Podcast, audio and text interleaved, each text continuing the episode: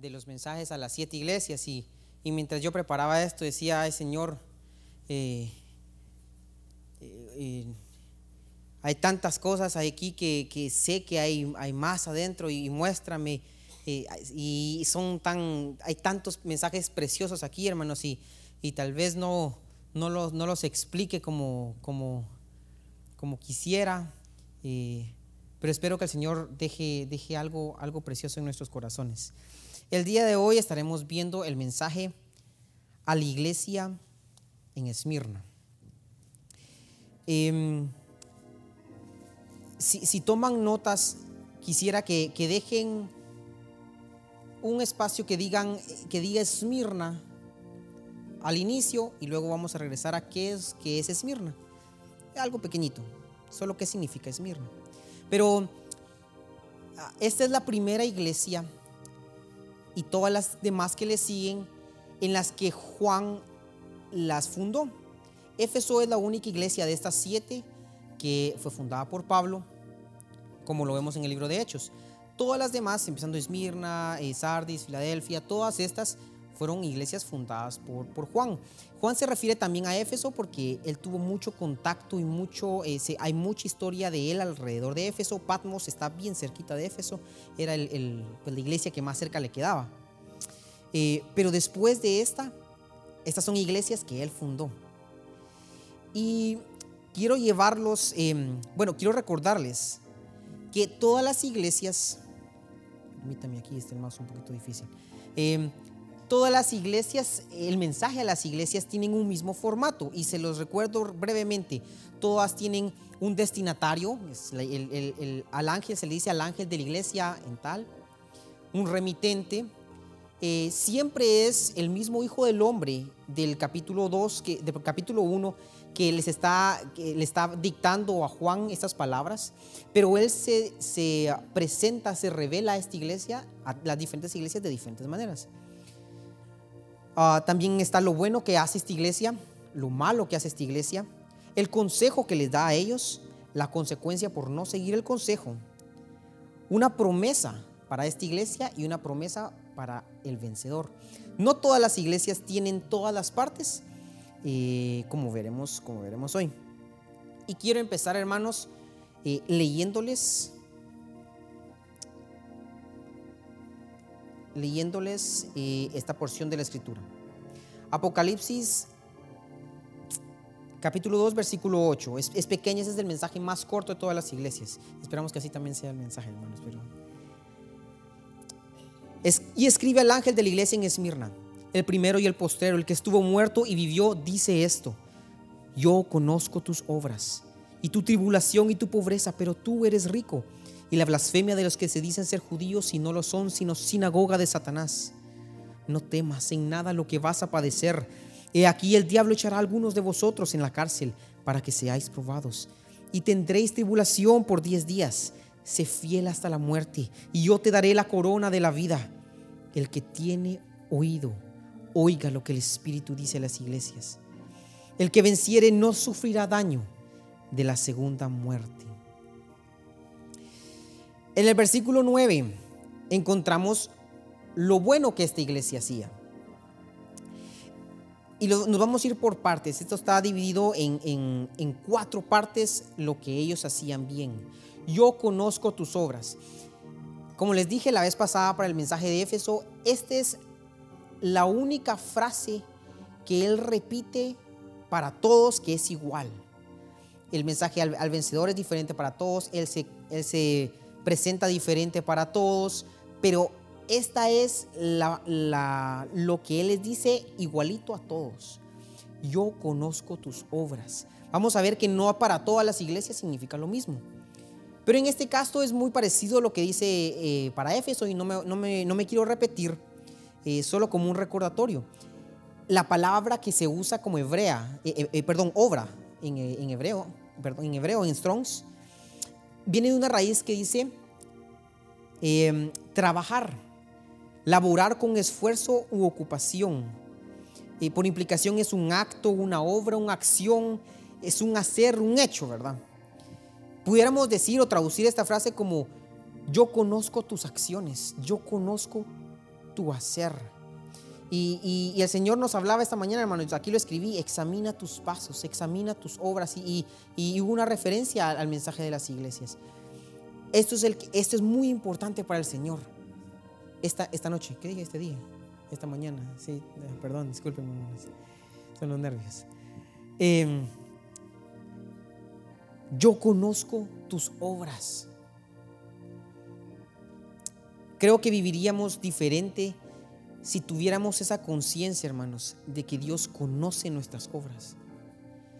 Muchas veces decimos eh, y cantamos ese coro eh, em, que Dios mira, eh, cuidadito mis ojitos, porque Dios mira y cuidado mis manitas y, y porque Dios mira y, pensamos que Dios saber ni hace cuántos, a cuántos millones de kilómetros de distancia allá en el cielo, por ahí está y de ahí tiene un telescopio y Él me mira. y ese es muchas veces el concepto que tenemos de, sí, Dios me ve, pero pero me ve por allá, ¿verdad? Eh, eh, yo conozco tus obras, Él las conoce, hermanos. Él, él, conoce esas motivaciones, Él conoce nuestras, nuestras palabras, lo que, cómo nos manejamos en la vida. Cuando nadie nos ve, Él lo conoce. ¿Qué más dice? Yo conozco tu tribulación. Y este es muy importante para esta iglesia, ya lo vamos a ver. A través de la historia de la iglesia, hermanos, esta este mensaje a la iglesia en Esmirna se ha comparado con la edad de la iglesia perseguida, eh, que más o menos fue, y Éfeso con la iglesia primitiva, ¿verdad? Los, los comienzos. Esta iglesia perseguida fue más o menos entre el año, estaba investigando, en el año 54 después de Cristo hasta el 312. 312 llega em, un emperador romano que se me va su nombre, pero ah, él, instituye el cristianismo y y se detiene la persecución. Durante estos casi, que son ahí, 270 años, 10 emperadores romanos, hermanos, persiguieron a la iglesia fuertemente, fuertemente y ferozmente. El, Coliseo romano se construyó en el año 80 y hemos escuchado incontables eh, historias de, cristianos que ahí fueron martirizados, de cosas horribles que uno dice, como, pero es que ¿cómo puede ser que miraban eso? Y, lo disfrutaban, porque, porque es, así es como, como se nos ha, como la historia lo cuenta, ¿verdad? Muchos cristianos sufrieron ahí de cosas terribles, hermanos. Y no solamente ahí había persecución, a través de todo el imperio, hermanos. Eh, eh, se centra mucho que Roma y el Coliseo, ¿verdad? Pero a través de todo el imperio, ser un cristiano era cosa seria, hermanos. Hace, unos, hace unas semanas, creo yo, vinieron unos hermanos eh, bueno, no les voy a dar tanta la historia, pero ellos son misioneros ahorita en, el Líbano, ¿correcto? En Jordania. Em, hermanos muy preciosos, hermanos. y, nos, y les contaron a mis papás, ellos me lo contaron a mí un poquito, de cómo, cómo es eh, eh, la cosa ahí en, esos países musulmanes. Hermanos, ser cristiano ahí no es, no es, no es, no es tan liviano. Ser cristiano ahí es una sentencia de muerte muchas veces. No, no es así, ah, eh, si usted conoce a Jesús, sí, yo soy cristiano, no.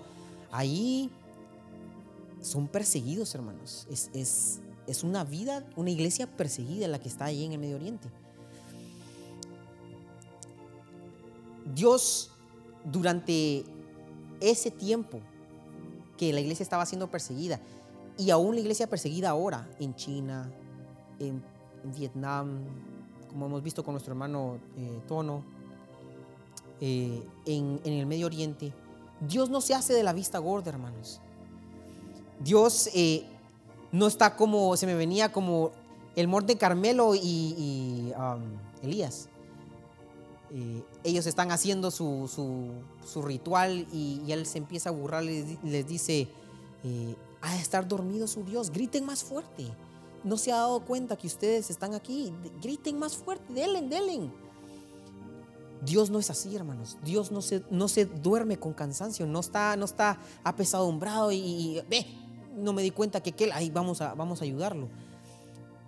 Dios, a Dios no se le pasa por alto. Yo conozco tu tribulación. Dios lo estaba permitiendo. ¿Qué, qué además de esto, además de la tribulación, él dice, yo conozco su tribulación y vamos a ver un poquito más adelante. Yo conozco en el versículo 9 también, yo conozco tu pobreza Y en paréntesis ahí lo tenemos, pero tú eres rico. Yo le preguntaba a, mi suegro, eh, porque estamos haciendo algo para, para, el concurso bíblico, eh, que primero Dios lo vamos a ver cerca de fin de año, que si esas son palabras que, que son interpuestas por el, por el escritor de la, como diciendo, aclarando este punto, y él me decía, no, esto es algo que realmente él está diciendo. Estas, estos paréntesis nosotros se los pusimos, ¿verdad? Pero eh, ahí no lleva paréntesis. En inglés no existen los paréntesis. Yo conozco tu pobreza, pero tú eres rico. Al final de los días, hermanos, vamos a ver muchos pobres, muy ricos, y muchos ricos en esta tierra, pobres. Porque la riqueza, la riqueza eterna, hermano, no se mide en dólares, no se mide en casas, en posesiones, en, en, en qué logré aquí en esta tierra. La riqueza eterna, hermanos, es Cristo mismo. En 2 Corintios 4, 7. Pero tenemos este tesoro en vasos de barro, para que la excelencia del poder sea de Dios y no de nosotros. Tenemos ese tesoro, eso riquísimo, en estos vasos de barro simples, pobres. Pero hay un precioso tesoro en nosotros.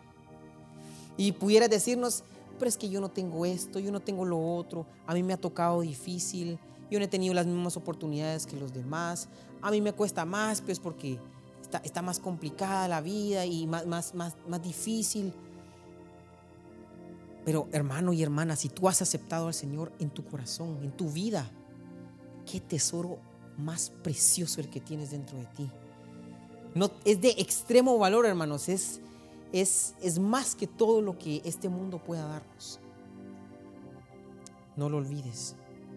Eso, eso va a ser lo que va a valer realmente al final.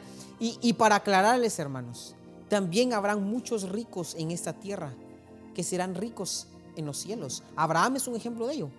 Abraham era un, era un hombre riquísimo, hermano, riquísimo. Pero él también encontró esa riqueza verdadera. Y esa riqueza que vale la pena y corrió en pos de él. Pero también habrán pobres en esta tierra, que eternamente serán pobres. Porque no, no depende, no depende de nuestro, nuestro fin eterno, no depende de nuestra situación financiera. No depende si tengo mucho, si tengo poco no, muchas veces no entendemos por qué aquel nació aquí, por qué yo estoy en esta situación y por qué, por qué él tiene y yo no tengo. Dios decide eso, hermanos. Tal vez nosotros necesitábamos pasar por esto en, en la vida. Lo que va a determinar ese fin eterno, si tú vas a ser rico o vas a ser pobre, va a ser el manejo de ese tesoro. ¿Lo aceptaste? ¿Lo rechazaste? O, tal vez lo aceptaste pero lo tomaste en poco.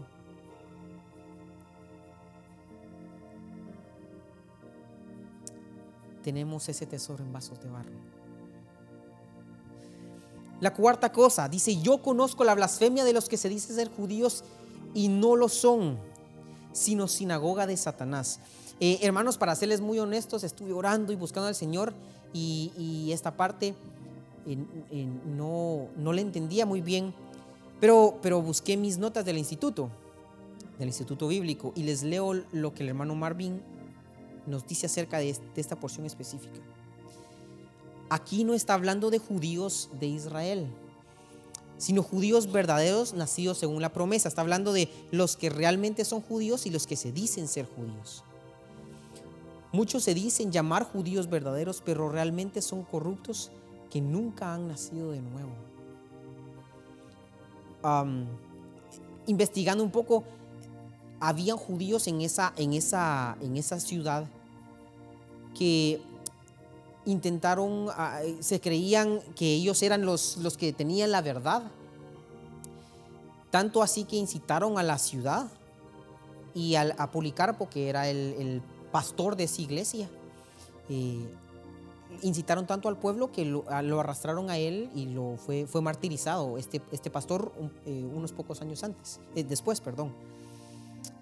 Habían judíos ahí que, que se creían los judíos verdaderos, pero no lo eran, no habían nacido de nuevo, hermanos.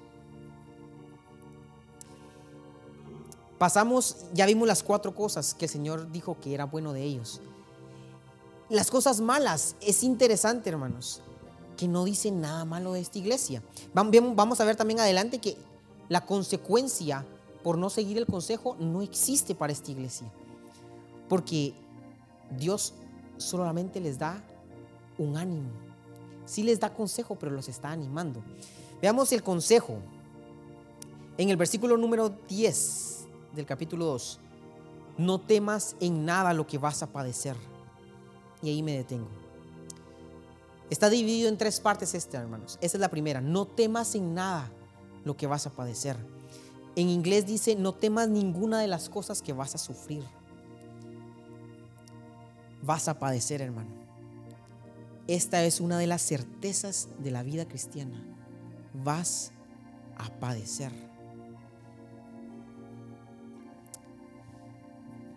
Quiero regresar aquí y, eh, ¿se acuerdan que les dije que, que dejaran arriba a Esmirna?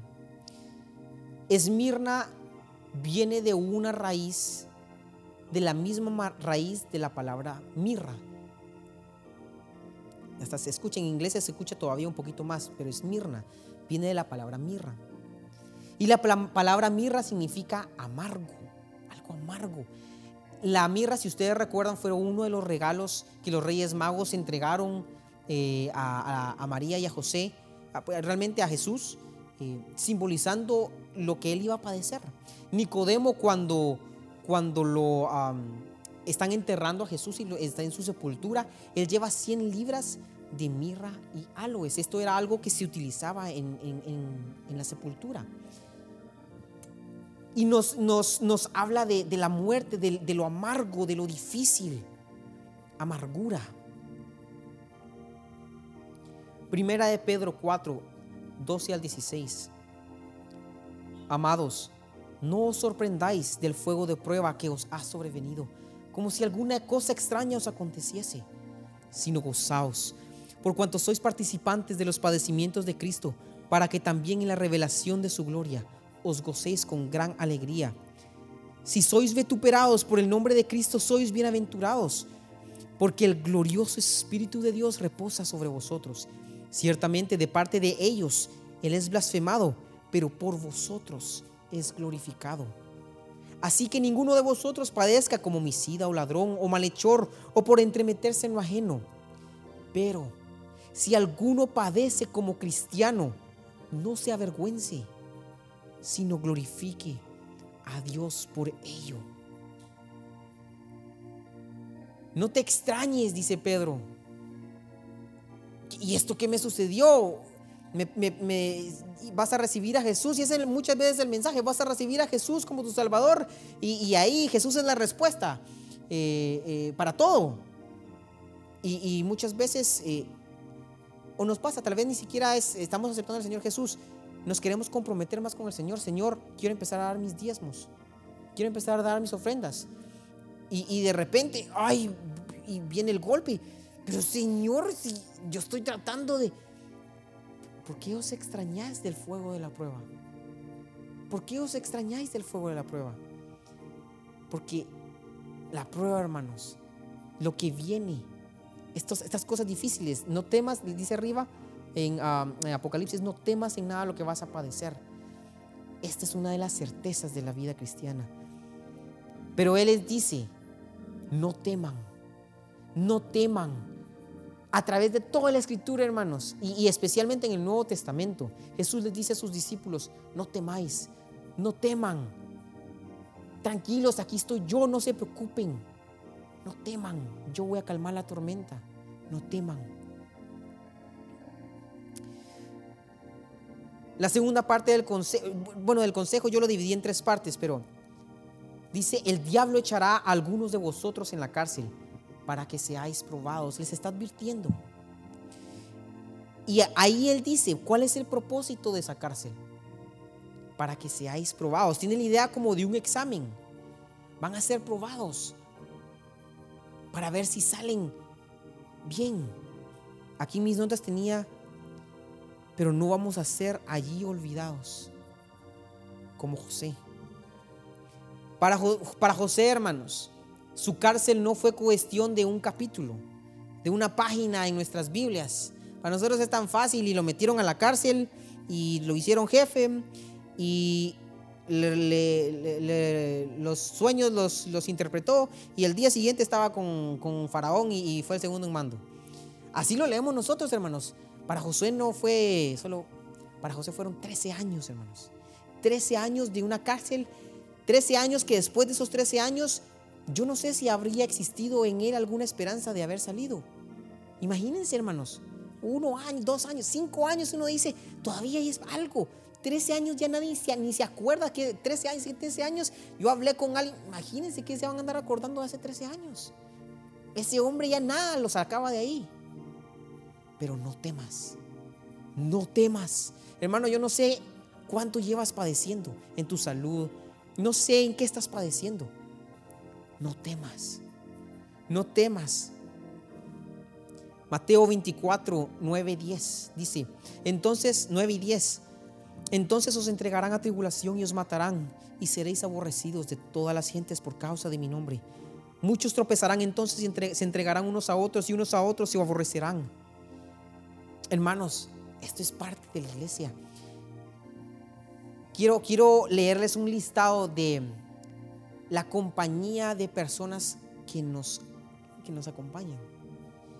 En la iglesia primitiva, hermanos, padecieron mucho. Esteban, apedreado en Jerusalén. Jacobo el mayor, decapitado. Felipe, azotado, echado en la cárcel y después crucificado. Mateo muerto con una labarda. Jacobo el menor, a la edad de 99 años, fue golpeado y apedreado por los judíos y finalmente le abrieron el cráneo con un garrote. Andrés, crucificado en una cruz en forma de X. Matías, apedreado en Jerusalén y después crucificado. Juan Marcos fue arrastrado y despedazado por el populacho en Alejandría. Pedro, crucificado cabeza abajo. Pablo decapitado. Judas crucificado.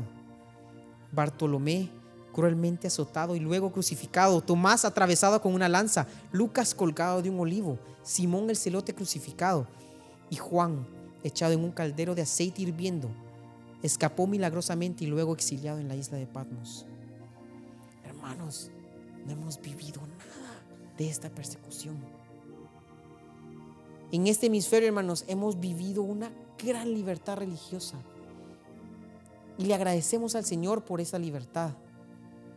Pero ¿qué sucedería, hermanos, si nuestras vidas fueran afectadas por nuestra fe? ¿Qué sucedería si mis amistades son afectadas por mi fe? Si mis relaciones familiares fueran afectadas por mi fe. En el Medio Oriente, hermanos, si ellos muchas veces, escuchen esto, la importancia del bautismo en agua, si ellos dicen que creen en Jesús, los dejan en paz al momento que ellos se bautizan, para ellos están sepultando a ese hombre. Los familiares lo consideran como muerto. ¿Qué sucedería, hermanos, si el ser cristiano afectara tu trabajo, tu estudio, tu seguridad, tu comodidad, tu sustento, el de tu familia? Hermanos, muchas veces nos cuesta venir los jueves porque, porque estoy cansado, porque mucho trabajo, porque, porque es incómodo, porque pone muy frío el aire, porque allá afuera es inseguro y me da miedo. Y, con esto no quiero, no quiero que estén como que yo vengo los jueves. pónganse a empezar, hermanos. Yo me puse a pensar, ¿Qué sucedería si el decir allá afuera que soy cristiano y que se den cuenta que yo soy cristiano es un peligro físico para mí, para mi esposa y mi, hijo? Pónganse a pensar, hermanos. Yo dije, Señor, ¿sería yo cristiano? Pónganse a pensar, hermanos. Si no fuera tan fácil venir a la iglesia, haríamos para, para juntarnos como iglesia? Solo porque es cómodo y porque, porque estoy parte de esto y, nadie me molesta. ¿Cómo sería si fuéramos, perseguidos? Seremos creyentes solo cuando conviene. John Fox, este listado que les, leí es, del libro de los mártires. Este libro es, es, es, cosa seria, hermanos. Este libro, a través de la historia, hermanos. Él, después de leer ese listado, él dice, y a pesar de todas estas continuas persecuciones y terribles castigos, la iglesia crecía diariamente. Y uno no quiere hablarles a, a su compañero. Y aquí nada le dicen, hermanos. Aquí muchos ya conocen a Jesús. La iglesia crecía diariamente, profundamente arraigada en la doctrina de los apóstoles y de los varones apostólicos, y regada abundantemente con la sangre de los santos. Termina este, este consejo, o les está advirtiendo, y tendréis tribulación por diez días. Y este es un ánimo, hermanos porque hay esperanza. Él no les dice, van a, van a sufrir y, es indefinido. Él les dice, van a sufrir por tanto tiempo y aquí se va a acabar. Porque así es la prueba, hermanos. La prueba tiene un límite y la prueba termina. La tribulación no es para siempre.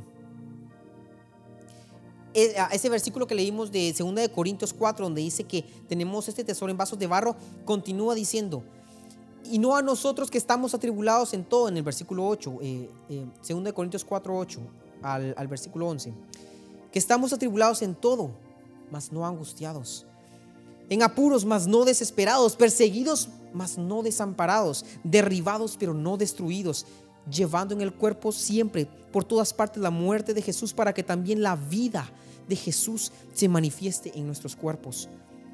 Porque nosotros que vivimos siempre estamos entregados a muerte por causa de Jesús para que también la vida de Jesús se manifieste en nuestra carne mortal.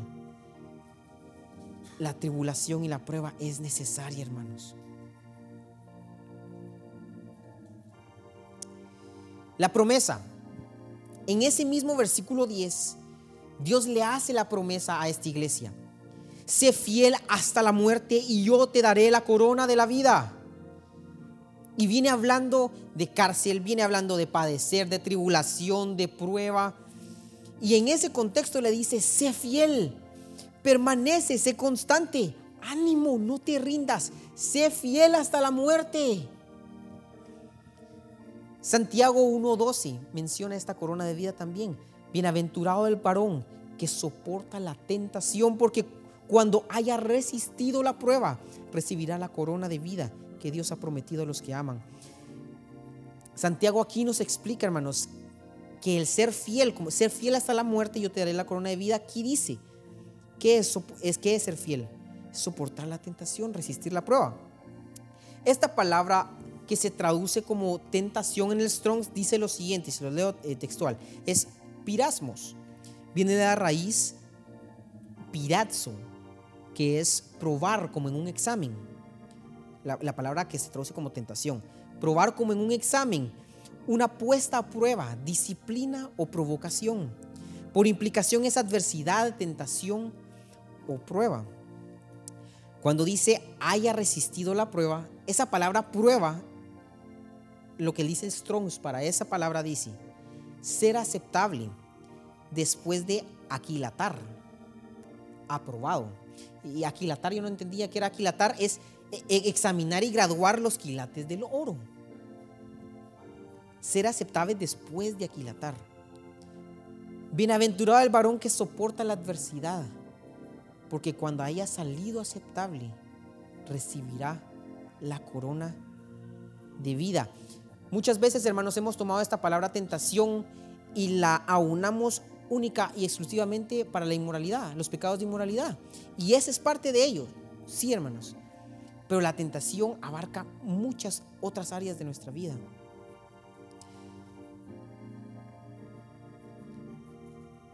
Anteriormente Dios les dijo que ellos iban a ser echados a la cárcel para ser probados. ¿Y cuántas veces, hermanos, los cristianos de ese entonces y nosotros tenemos la oportunidad de salir de nuestra cárcel por nuestras fuerzas eh, como, como, como Abraham lo hizo con Agar. Abraham y Sara lo hicieron con Agar. Pues si no viene el hijo, hagámosle, ayudemos a Dios, hagamos el hijo.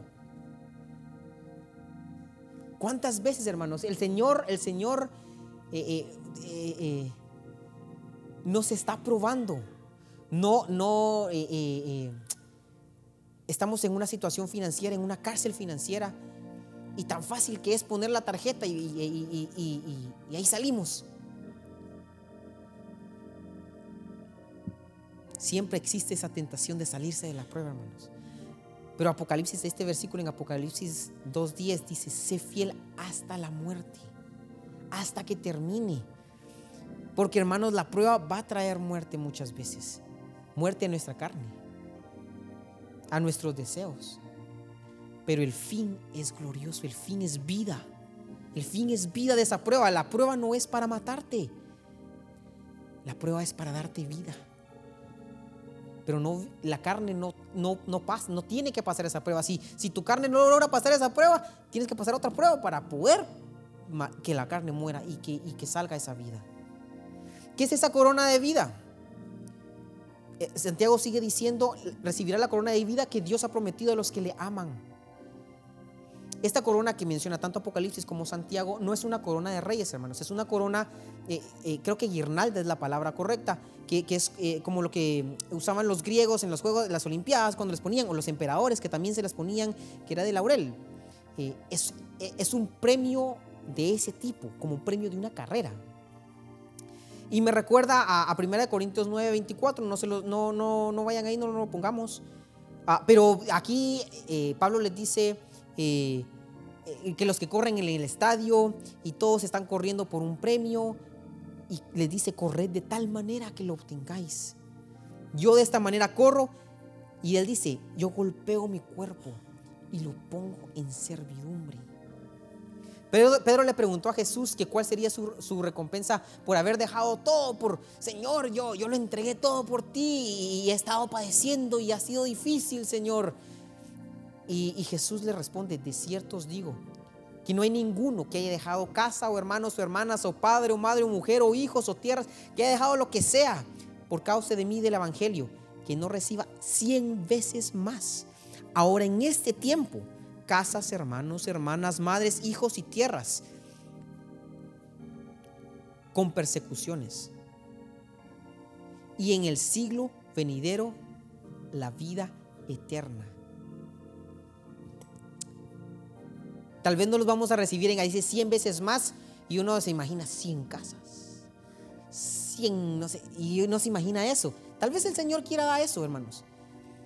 Pero muchas veces el Señor no nos da eso. No nos da como nosotros pensamos que nos va a dar ese, esa, esa recompensa.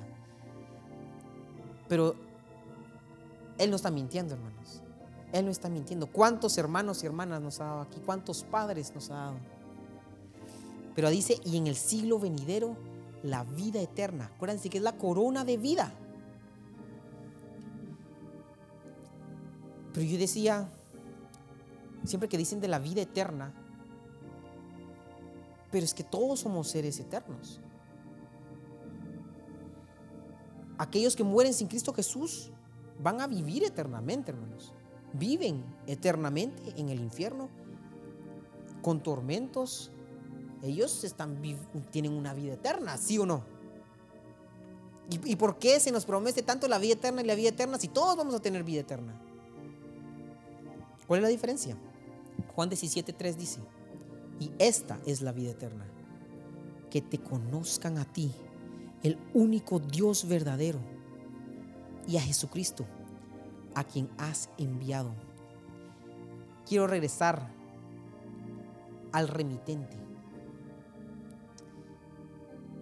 En el versículo 8 dice del mensaje, el primero y el postrero, el que estuvo muerto y vivió.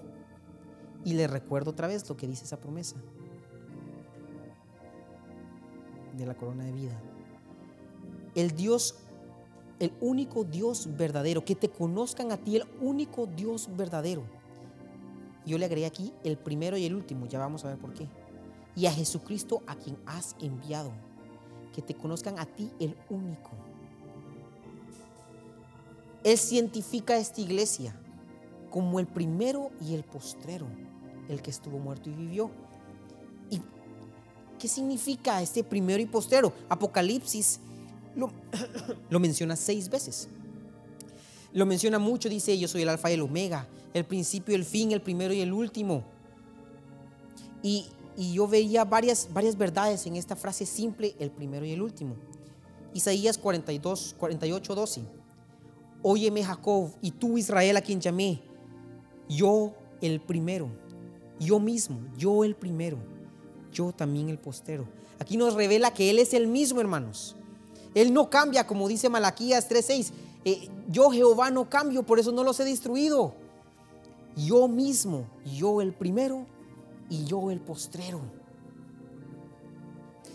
Esta frase, yo el primero y el postrero, también nos revela que Dios no solo ha estado en el principio y va a estar en el final, sino Él es el principio y Él es el final. Él dice, yo soy el principio y yo soy el final. Juan 1.1, en el principio del verbo, en el principio del verbo, en el principio Dios. Y en Colosenses vemos la frase que nos conocemos muy bien, Cristo en vosotros, la esperanza de gloria. En Colosenses ahí vemos que Él completamente en nosotros es ese final. Y yo decía, pero ¿cómo es contradictorio que Él sea el principio y el final? ¿Cómo puede ser? Y, me recordaba hace poquito, eh, alguien me contó de, una historia, y algunos se van a recordar de, esta historia. Eh, de, la empresa invitaron a, varios de la, de, la empresa a, a una buena carneada y en eso cuando les llevaron la carne había un pedazón de carne, pero, pero grande. O sea, era, era evidente que ese era el mejor pedazo de todos. Y el jefe dice, a ver, yo voy a pensar en uno del 1 al 20 y el primero que me lo diga, eh, eh, ese se lo gana. Entonces, eh, a ver, tú dame un número. No sé si lo estoy contando bien, hermano, si no por efectos de, de, la historia se lo estoy contando así. A ver, tú decime un número, le dice. 8, le dice, quédatelo, le dice. Ese era el número que había pensado. Y ese fue el primero y ese fue el último, hermanos. Entienden que es el primero y el último. Ese fue el único que pudo haber escogido. No hay más. Ese es suficiente. Ese lo contiene todo. El primero y el último. Isaías 44, 6. Así dice Jehová, Rey de Israel y su Redentor, Jehová de los ejércitos. Yo soy el primero, yo soy el postero. Y fuera de mí no hay Dios. Si Él es el primero y Él es el último, Él es el único, hermanos. Él es el único. Hoy cantamos, no hay otro como tú. No hay, es el único, hermanos. Esto fue lo primero que Juan escuchó en la revelación en Apocalipsis. La primera voz que decía, yo soy el alfa y el omega. Es lo primero que él escucha en esta revelación. Y cuando él vea a ese hijo del hombre y cae postrado a sus pies, él le dice en el versículo 17, no temas. Yo soy el primero y el último. No temas. Uno de los nombres favoritos de Dios en el Antiguo Testamento, en, el viaje de Israel, es el gran yo soy. Yo soy. Yo soy en tu comienzo. Yo soy en tu final. Yo soy desde el momento que fuiste concebido.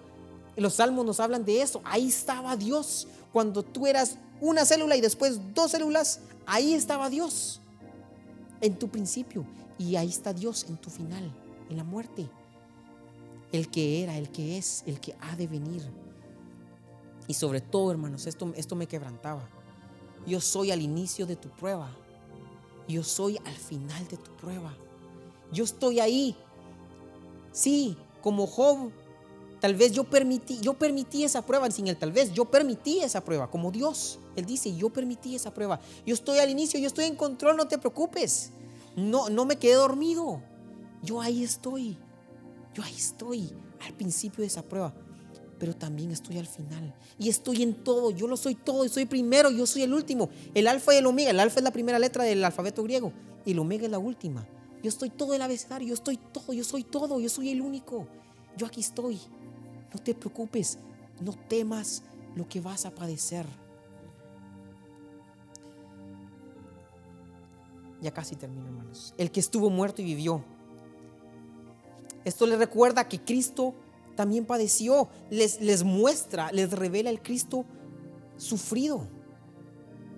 Porque es necesaria la muerte, como vimos, para que venga la vida. Como, como Moisés dice en Deuteronomio, en el viaje, dice que el Señor te afligió, dice afligiéndote y probándote, pero para la postre hacerte bien. El que estuvo muerto y resucitó, el que estuvo muerto y vivió, no se quedó en la tumba, hermanos. Él no se quedó ahí. Qué triste sería. Él resucitó. Por último, la promesa para el que venciera en Apocalipsis 2.11. El que tiene oído, oiga lo que el Espíritu dice a las iglesias. Ya vimos qué significa esto. Es importante este mensaje, hermanos, para las iglesias. El que venciere no sufrirá daño de la segunda muerte. esa es mi alarma para que termine ya, hermanos. El que venciere no sufrirá, muerte de la no sufrirá daño de la segunda muerte. Anteriormente, solo como recordatorio, vimos que la característica de los vencedores es aquellos que han rendido y sometido su carne. Esa palabra, el que ha, el que ha vencido, el que venciere, quiere decir subyugar ha subyugado a su carne. ¿Y cuál es la muerte segunda? En Apocalipsis 20, 11, 11 al 15, no lo voy a leer todo, pero ese es el gran trono blanco. El gran trono blanco donde son juzgados todos los seres humanos, hermanos. Se abre el libro de la Biblia, el, el libro de la vida. Y dice, y fueron juzgados los muertos por las cosas que habían sido escritas en los libros, según sus obras, como escuchamos hoy en la profecía, según sus obras. Y luego en el versículo 14 dice, esta es la muerte segunda. Y el que no se halló escrito en el libro de la vida fue lanzado en el lago de fuego. Estás escrito en el libro de la vida.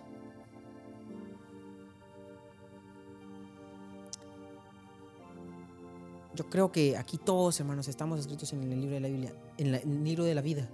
Y si no lo estás, hermano, no te quedes fuera de ese libro por la vergüenza de que has estado aquí tanto tiempo en la iglesia y, pues todos, todos aquí son cristianos, entonces yo también. Si tú no has aceptado al Señor en tu corazón, hermano, no has recibido ese regalo de la vida de Cristo en ti, no hay ninguna vergüenza con decir, yo quiero esa vida.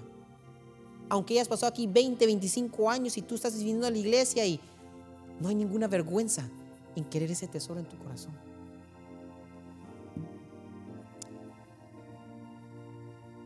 El que somete a Dios, el que se somete a los, tratos de Dios y permite que Dios trate con su carne, subyuga esa carne. Las pruebas son el, entrenamiento requerido para llegar a ser vencedores. En algún momento nuestra carne va, va a morir, hermanos. Aquí vemos en el, en el gran trono blanco que son echados al lago de fuego los que no están escritos en ese libro de la vida. Nuestra carne en algún punto de nuestra vida va a morir. Va a morir, hermanos. Nosotros decidimos si muere en esta tierra con las pruebas o si muere en la muerte segunda con el lago de fuego. Pero va a morir. No, nos, no, no, no, no pensemos que nos vamos a escapar. Jesús dijo, el que ama su vida la perderá. Esa es la muerte segunda.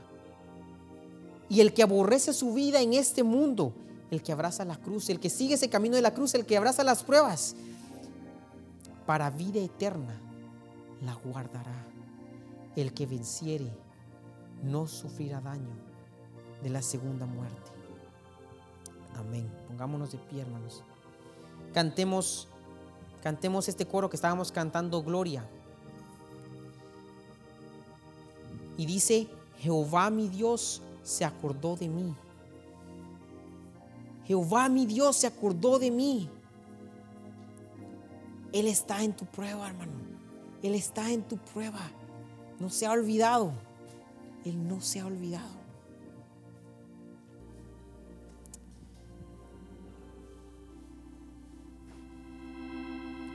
Gloria.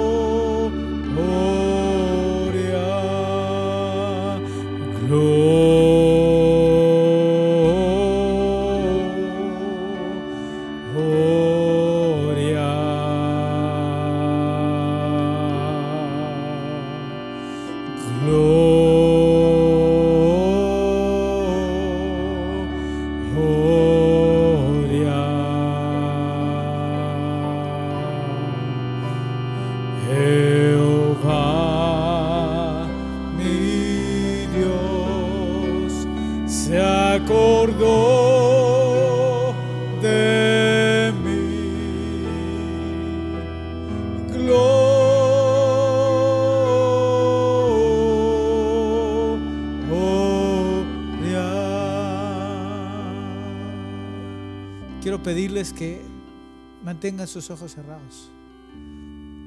Y esta noche, todos, por favor, mantengan sus ojos cerrados.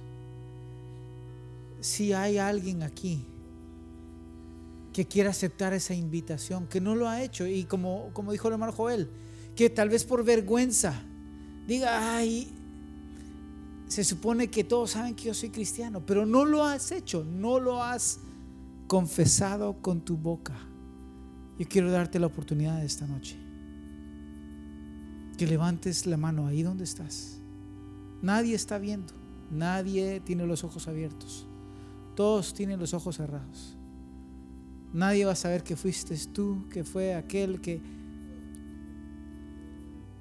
Solamente aquel que murió y que vivió está esperándote.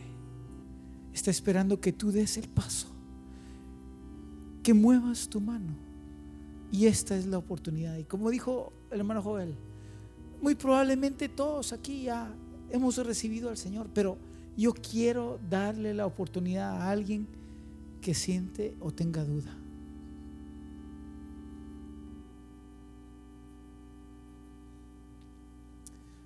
Gloria.